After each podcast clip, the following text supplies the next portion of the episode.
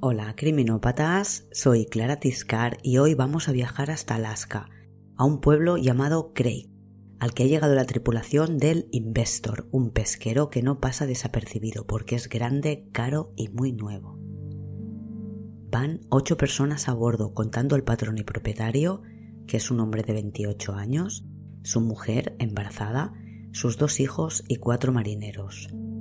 En pocas horas estarán todos muertos ocurrirá a la vista de todos y se convertirá en uno de los peores crímenes de Alaska. Esta es la historia de los asesinatos del Investor y esto es criminopatía.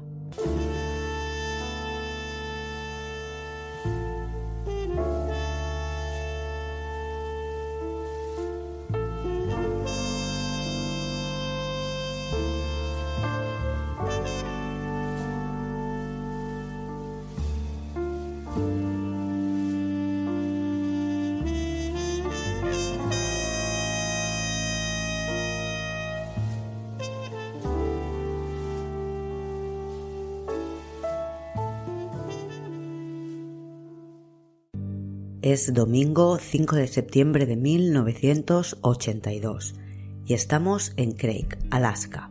Craig es un pueblo pesquero, está en la isla de Prince of Wales. En 1982, que es cuando ocurre esta historia, tiene 600 habitantes, algo menos de 600, y es la población más grande de la isla. Es un pueblo joven, apenas tiene 60 años Nació como asentamiento para pescadores, ya que había un almacén para guardar los arenques salados que se producían en el saladero de la pequeña isla de Fishek Island. Un pescador brillante en los negocios, Craig Miller, la había montado la factoría de arenques en 1907. En 1922, el asentamiento alrededor de este almacén había crecido tanto que deciden crear una ciudad y la llaman Craig por el fundador de este asentamiento. Actualmente en 2020, en esta década, la población ya supera los 1.200 habitantes. Y como ha ocurrido siempre en Craig, la principal fuente de ingresos es la pesca. En 1982 y hoy en día la pesca del salmón. Y a la pesca del salmón es a lo que se dedica Mark Colhurst desde que tiene 16 años. Se le conoce por ser muy trabajador y una persona honesta. Lo que tiene lo ha ganado con su esfuerzo y tiene el plan de retirarse a los 50. Hoy, 5 de septiembre de 1982, Mark cumple 28 años y está cerrando su primera temporada de pesca con el Investor, pero no su primer barco. El Investor es su nuevo pesquero. Tiene 58 metros de eslora, la tecnología y la seguridad más moderna de la época, y es de los barcos más caros que existen en 1982. Mark ha pagado o está pagando por él 750 mil dólares. El Investor llega a Craig el domingo 5 de septiembre de 1982 y lo primero que hacen es descargar la captura de la última semana y venderla, unos 30 mil dólares en salmón.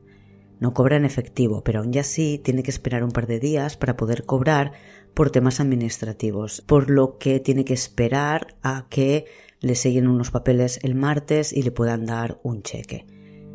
Es la primera vez que el investor visita a Craig. Irene, la mujer de Mark, que está embarazada de tres meses, con sus dos hijos, Kimberly de cinco años y John de cuatro, han pasado un par de semanas a bordo del Investor para acompañar a Mark. Pero tienen que volver a casa porque Kimberly va a empezar el jardín de infancia.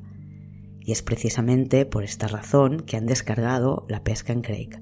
Irene y los niños tienen un billete de avión para volar desde el aeropuerto de Craig mañana, lunes 6 de septiembre, de vuelta a casa, o para iniciar el camino de vuelta a casa, porque Craig es un pueblo, una ciudad muy pequeña, pero es la más grande de la isla y es donde está el aeropuerto.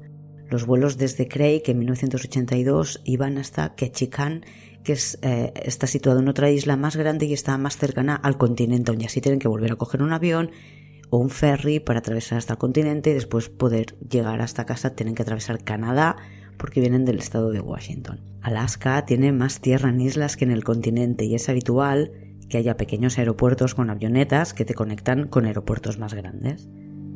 Volvamos al Investor. Una vez descargada la pesca, amarran el Investor para pasar la noche. El embarcadero está lleno de barcos, es el fin de la temporada de pesca, y no es raro que unos se amarren a otros. El Investor se amarra al Decade, que a su vez está amarrado al Defiant. Esto significa que para bajar del Investor tienes que pasar por los otros dos barcos. Y para subir también. Y por lo visto es lo que hacen algunos, tanto habitantes del pueblo como marineros. Todos quieren ver el Investor y Mark les hace una ruta por el barco. Es enorme, moderno y tiene una capacidad para almacenar que no tienen el resto de barcos y en mejores condiciones. Además de la familia Colhorst, en el Investor van cuatro marineros muy jóvenes. Los primeros en bajar son dos de ellos. Jerome Kuhn, que tiene 19 años y es de Plain, en el estado de Washington, como Mark y Irene, y que hace poco que se ha sumado a la tripulación del Investor, una semana más o menos, y Dean Moon, que también tiene 19 y también es de Blaine. No hace mucho, Dean era la estrella de fútbol de su instituto. Va a empezar la universidad en septiembre.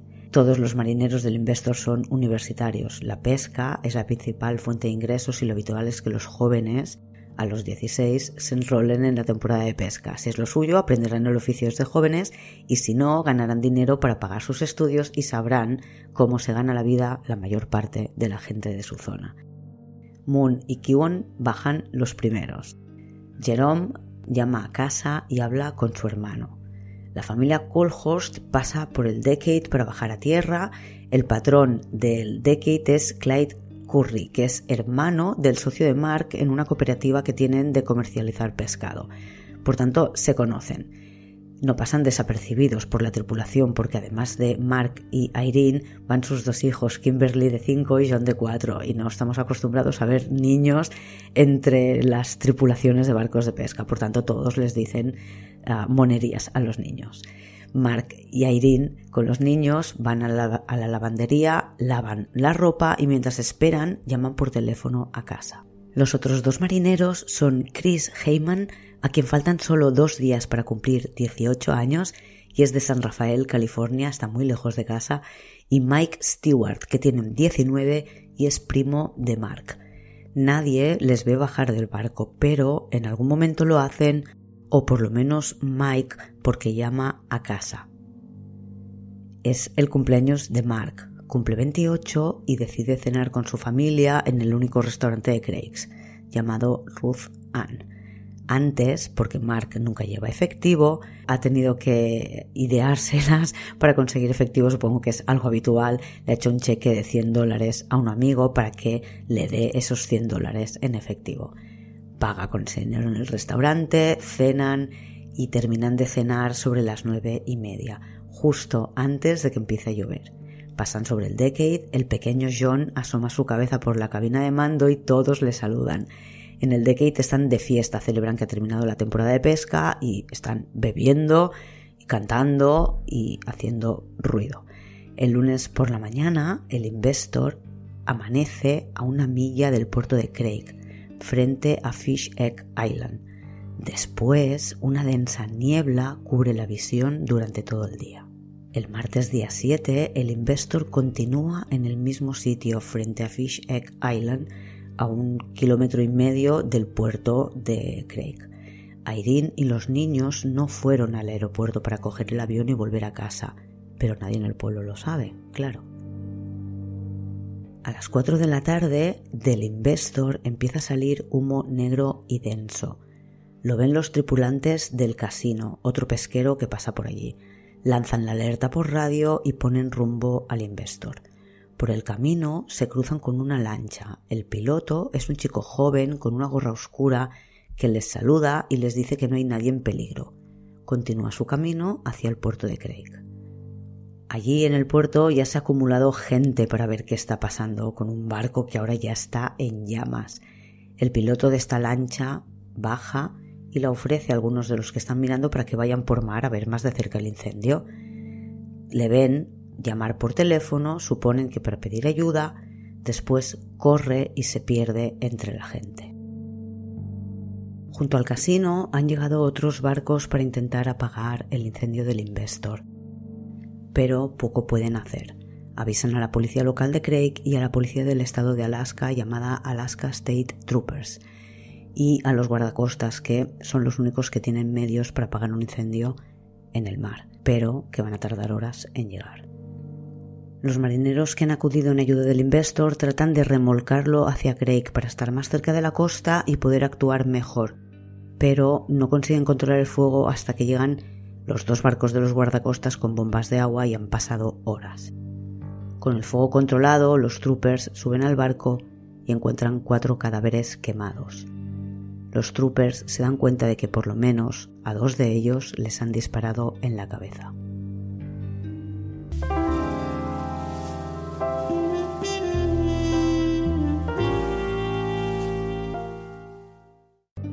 Están ante la escena de un crimen y los troopers quieren preservarla al máximo, por lo que echan a todos los voluntarios. Estos protestan, dicen que no son suficientes para apagar el fuego, que está controlado, pero que se puede volver a descontrolar. Y es justo lo que pasa. Antes de que tengan tiempo a inspeccionar el barco, las llamas crecen de nuevo y son incapaces de apagarlo.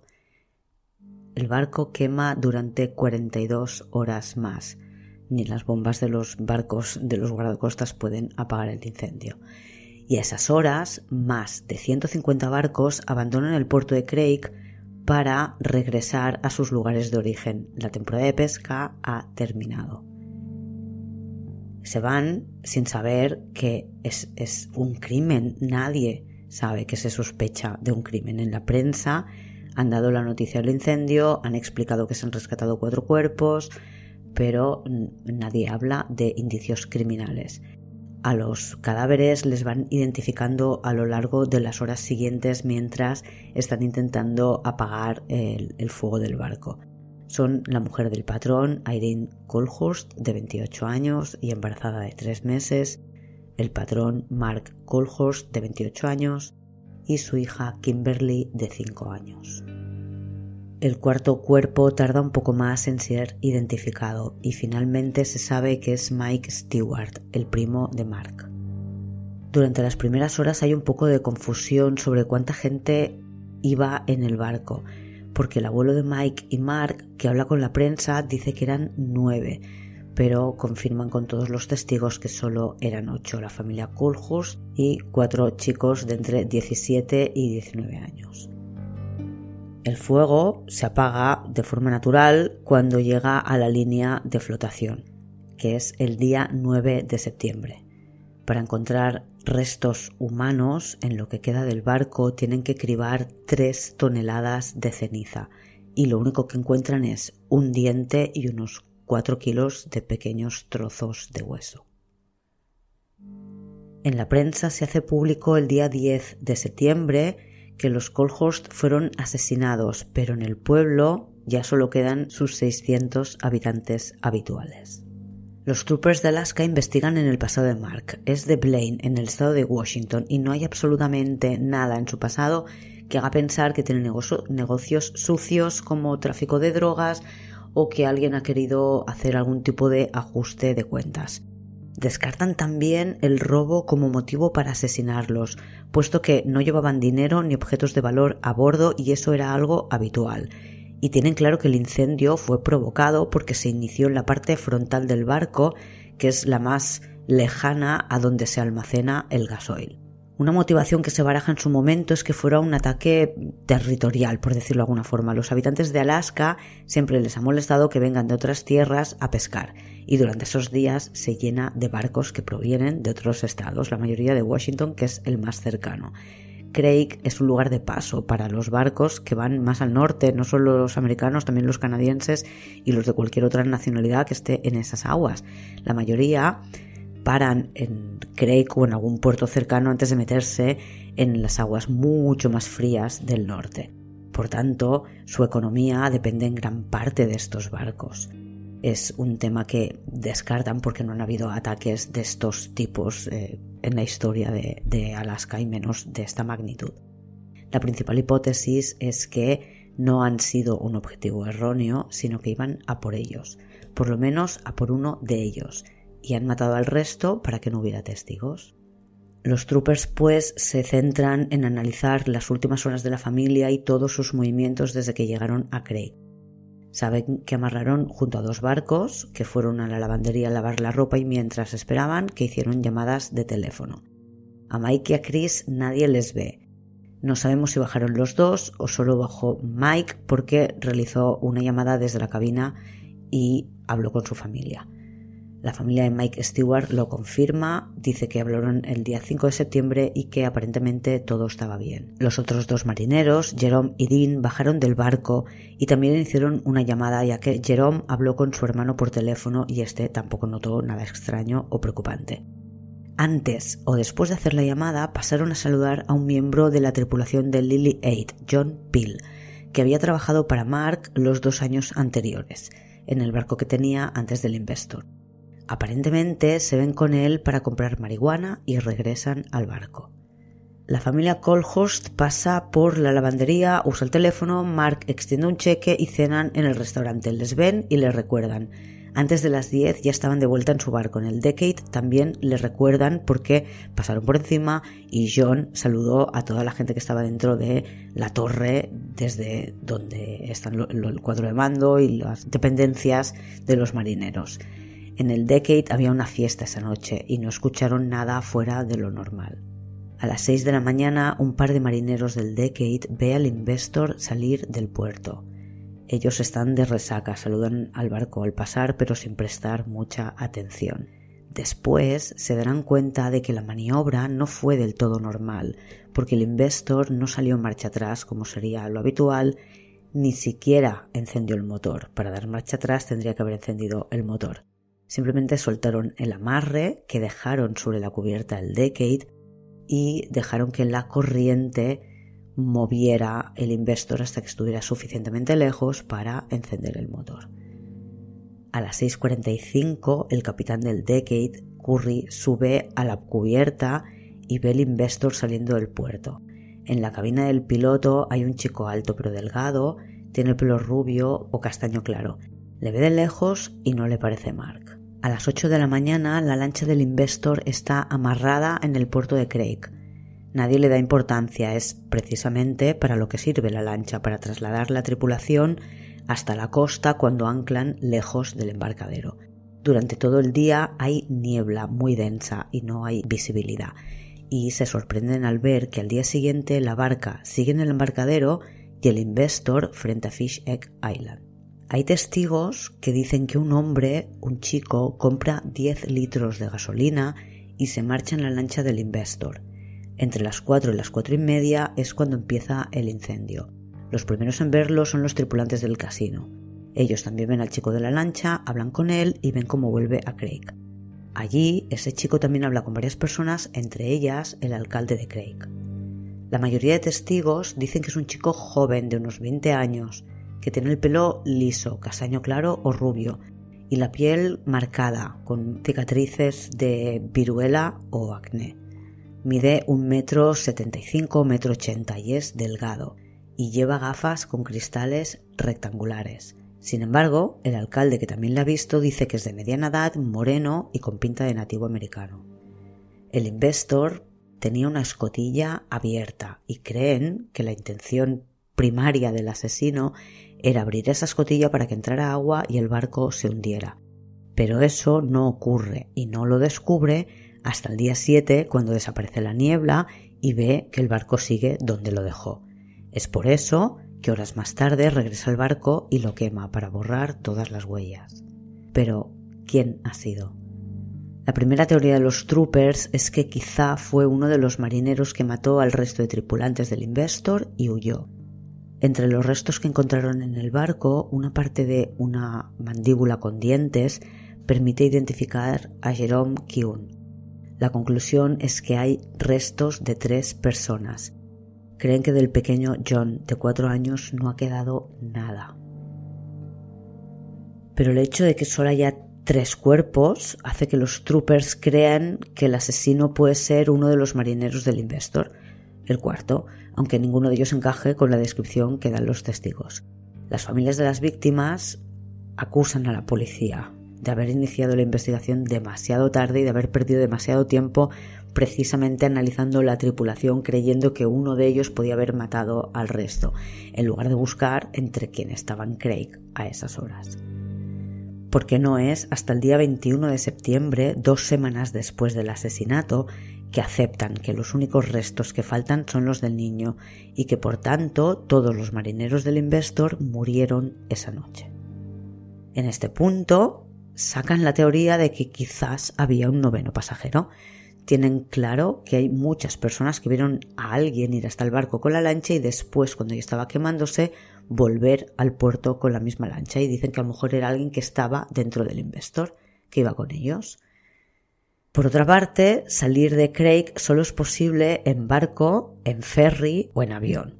En ferry y en avión son los medios ajenos y en barco pues puedes entrar y salir con tu propio barco cuando quieras sin que nadie te controle. La policía lo que puede controlar es el ferry y los aviones, miran los registros pero no hay nadie en los últimos días que haya viajado y que encaje en la descripción del sospechoso que tienen. Es muy posible, pues, que haya huido entre la tripulación de los pesqueros que vuelven a sus puertos de origen.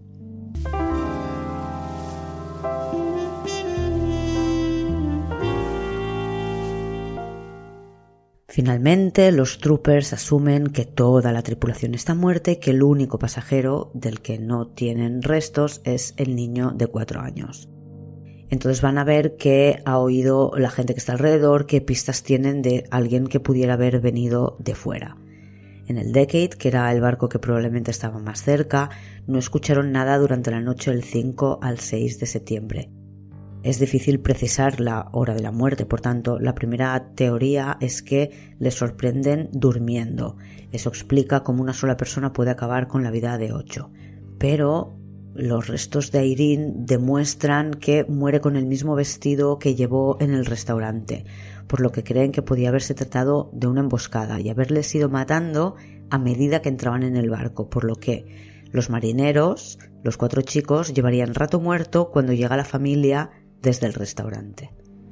También tienen la teoría de que pudo ser una especie de secuestro, que les tuvieron retenidos mientras exigían a Mark algo desconocido y que iban matando a los pasajeros cada cierto tiempo. Tienen testigos que reafirman cada una de estas teorías. Ahora vamos a ellos. El caso es que no tienen ni idea de cuándo subió el asesino al Investor porque tuvo que pasar por el Decade y nadie le vio. Si saben que probablemente pasó toda la noche allí y a las 6 de la mañana empezó a sacar el Investor del puerto. ¿Pero por qué esperar hasta las 6? Hay testigos o llamadas que recibe la policía que apuntan directamente hacia una persona, pero no tienen ninguna prueba y necesitan hablar primero con todas las personas que estaban en el puerto para cotejar todas las versiones. Tardan más de dos meses en poder hacer unas primeras rondas de contacto con todas estas personas y los reducen a una lista de 150 sospechosos. Tras un año hablando con esta gente, analizando declaraciones, contrastando y mirando el pasado de cada uno, reducen la lista a tres nombres. Y es que pruebas no tienen ninguna, nada, porque el barco y los cadáveres estaban quemados y no han podido obtener casi nada, ni balas, nada. Encontraron un rifle a bordo, pero está muy quemado, está prácticamente fundido y no se puede practicar ningún tipo de prueba en él. Y tampoco tienen balas que yo sepa, para contrarrestar estas pruebas. Y podrían haber buscado, por ejemplo, huellas dactilares en la lancha, que es algo que en la época ya se hacía de forma muy habitual, pero como llovió, decidieron no analizar la lancha porque dieron por hecho que se habrían borrado las huellas. Los troopers, pues, han reducido a tres la lista de nombres y han estado mostrando un retrato robot a todos los testigos con los que hablaban. Finalmente, en junio de 1984, casi dos años después, pasan de tres a un solo sospechoso. Lo primero que intentan es descartarlo, como han hecho con los otros dos sospechosos, y cuando no pueden hacerlo, tratan de construir una causa a base de indicios. El sospechoso es John Kenneth Peel de Bellingham, un pueblo al lado de Blaine, que es de donde eran los Colhorst y la mayoría de la tripulación.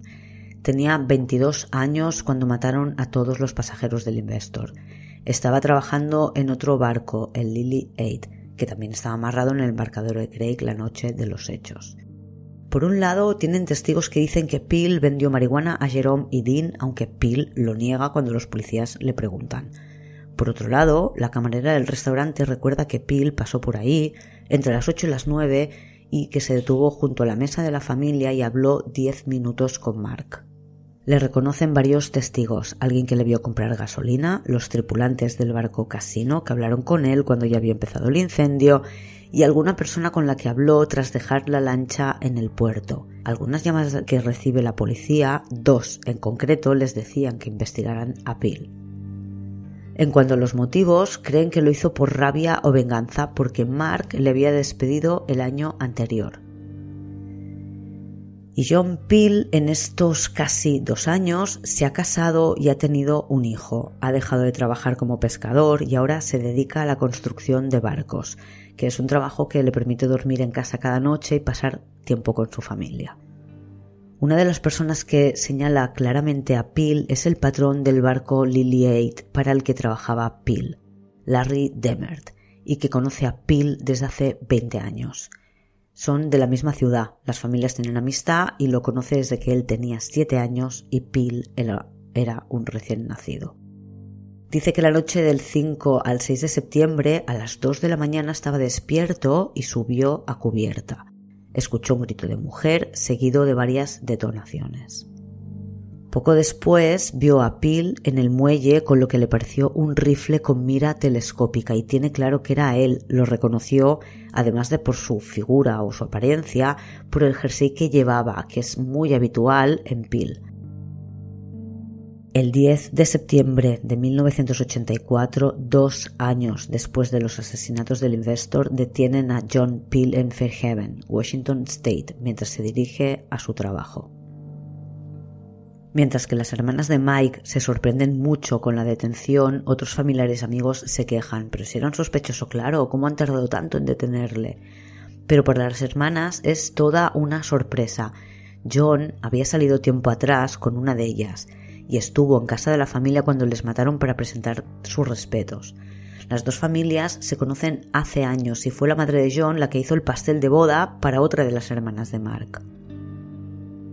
Se presenta la primera visita ante el juez con un pasamontañas y un chaleco antibalas. Por lo visto, el chaleco antibalas es algo habitual en el condado de Whatcom, al que pertenecen Blaine y Bellingham, para todos aquellos acusados de crímenes muy graves. Pero el pasamontañas es una estrategia de su defensa que alega que lo único que tienen contra Peel es su imagen y quiere preservarla para poderle asegurar un juicio justo como le han detenido en Washington, que es donde él vive, eh, y el delito se ha cometido en Alaska, tienen que extraditarle. La extradición queda firmada el lunes 24 de septiembre de 1984. El fin de semana anterior, un jurado de Alaska le ha acusado formalmente de ocho asesinatos y un incendio. Está pendiente de extradición a Alaska y le encierran en la cárcel con una fianza de un millón de dólares. Tiene una segunda visita ante el juez en octubre, pero no se presenta. Por lo visto, no es obligatorio que el acusado esté presente. En la vista, si no me equivoco, es en la que le acusan formalmente o le hacen saber formalmente de que está acusado. Su familia y amigos no pueden creer que John tenga nada que ver con ningún asesinato. Recogen firmas para que reduzcan su fianza y pueda salir en libertad juntan más de 200 firmas, pero no pueden evitar que sea extraditado en noviembre a Alaska. John Peel es encarcelado en el Ketchikan Correctional Center.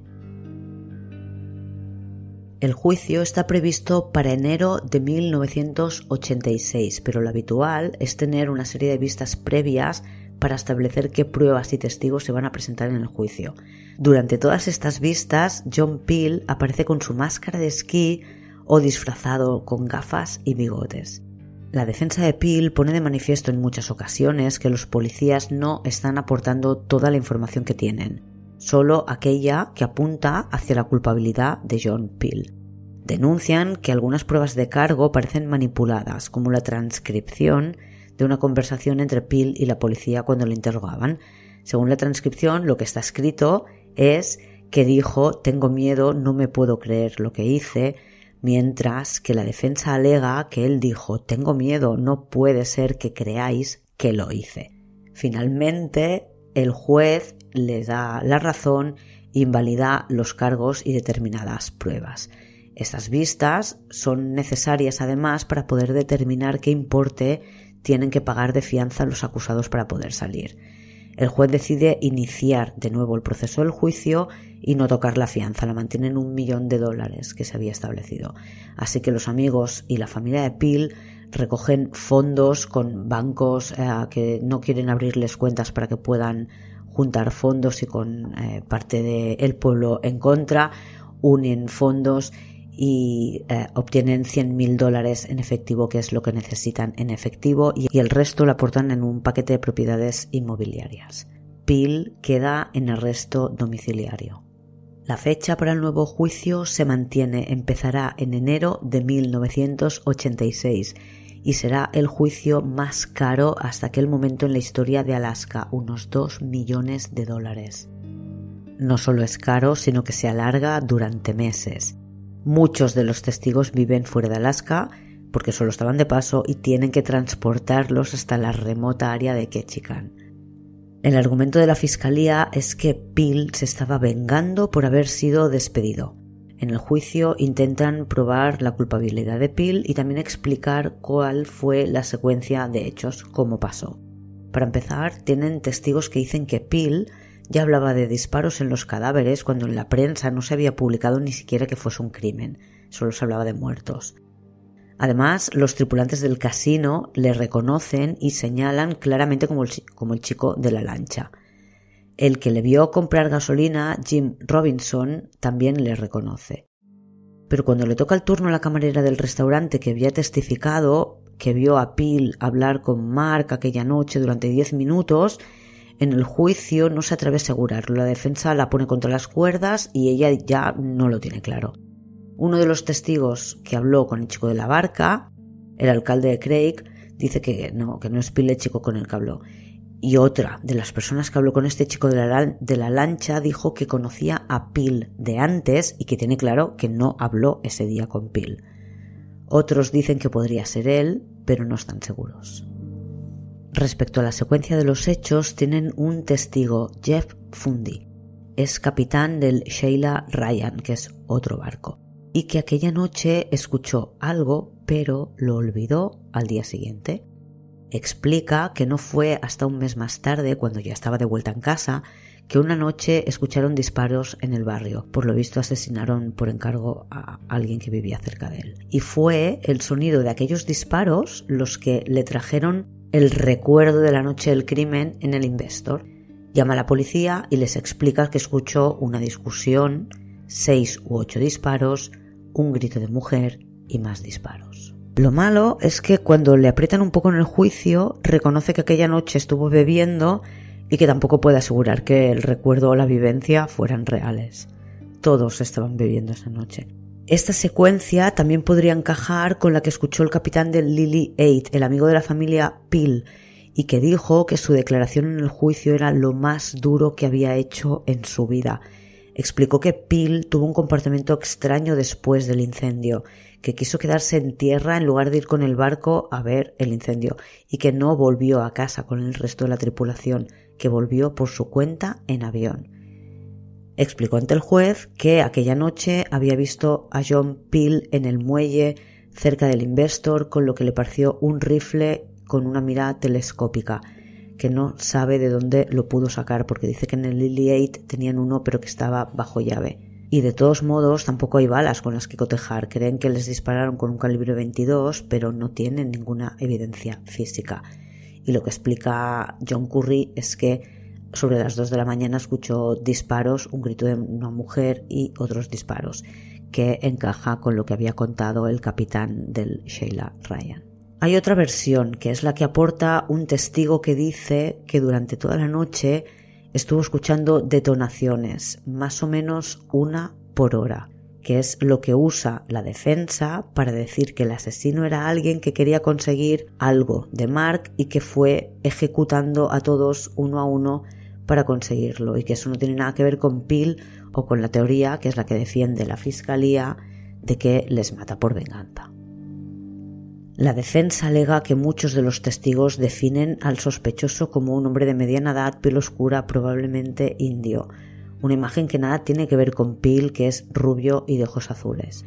Es más, la defensa alega que nunca se han podido identificar los restos ah, de todos los muertos y que hay testigos que aseguran haber visto a uno de los supuestos muertos en San Francisco, Dean Moon, y que lo vio alguien que lo conocía de antes, es decir, que lo reconoció. Pero tampoco pudieron demostrar que esto fuera cierto.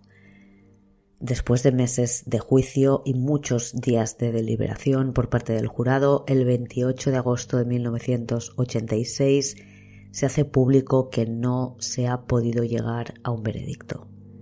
Peel tendrá que pasar por un segundo juicio.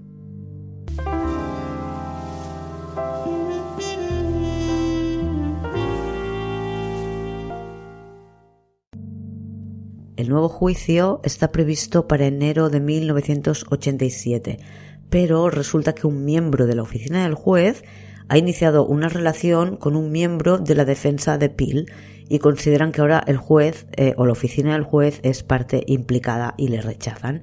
Ya les viene bien porque a todos, a todas las partes les viene bien porque aprovechan para trasladar la causa al juzgado de Juneau, que es la capital de Alaska, que está mejor comunicada que Ketchikan, y el juicio saldrá más económico. Y para la defensa ah, ganan un poco de tiempo, pero al final ganan demasiado tiempo porque el juicio empieza en enero de 1988, un año más tarde de lo que estaba previsto, un año y medio más tarde de que el juicio anterior haya salido sin veredicto.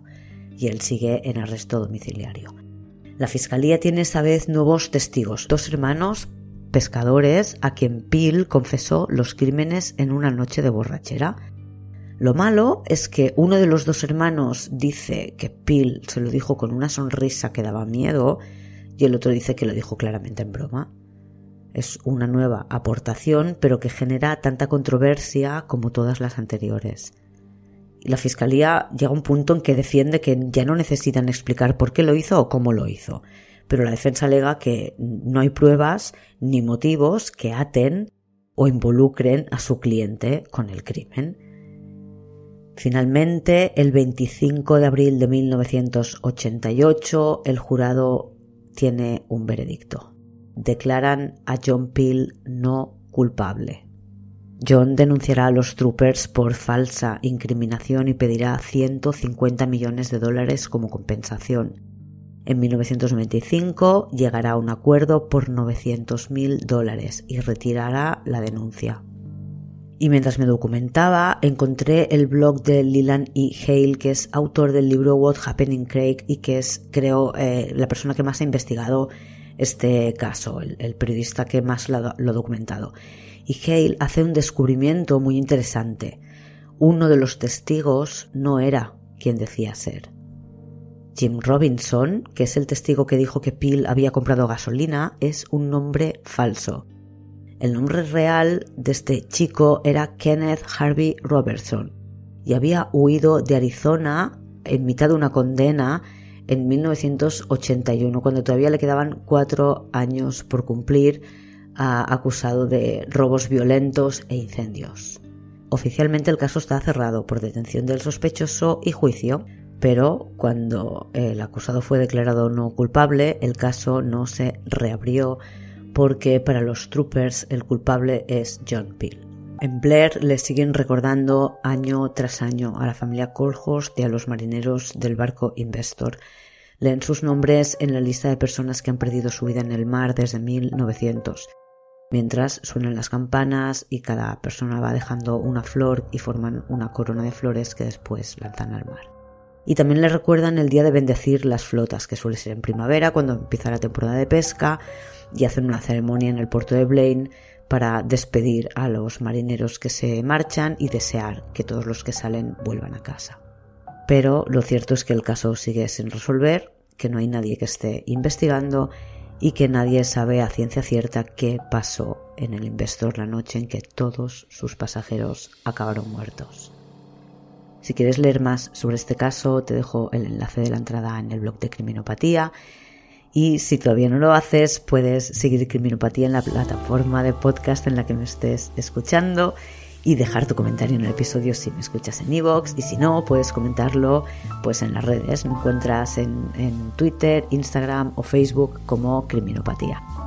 Y si eres absolutamente criminópata, puedes darme tu apoyo desde iVoox o entrando en el club de fans de la web de Criminopatía en criminopatía.com barra fans porque vuestros apoyos son imprescindibles para poder profesionalizar este podcast y con el tiempo arrancar proyectos de ficción, audioficción que necesitan una inversión hoy por hoy fuera de mi alcance. En el club tendréis acceso a dos episodios exclusivos cada mes, más todos los que se hayan publicado hasta este momento. Y nada más por hoy. Hasta la semana que viene. Criminópatas.